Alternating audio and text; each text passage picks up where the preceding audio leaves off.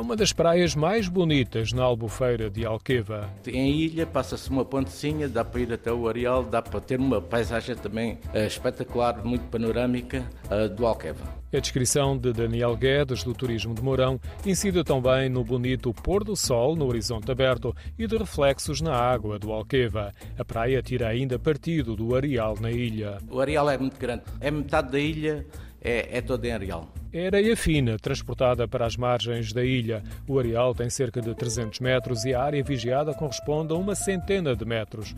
Destaca-se de imediato por dezenas de chapéus de colmo alinhados numa zona relevada. A água é calma, límpida e há uma plataforma flutuante e piscina para as crianças. Pode brincar ali à vontade, aquilo tem seguranças, ter nadadores, ter todas as condições. O núcleo central da ilha tem alguma vegetação, mas há poucas sombras. No Parque das Merendas encontramos árvores altas e equipamento de apoio. Temos também uma visão do conjunto da Ponte de Madeira e da ilha, com o areal que ao final da tarde ganha uma tonalidade dourada.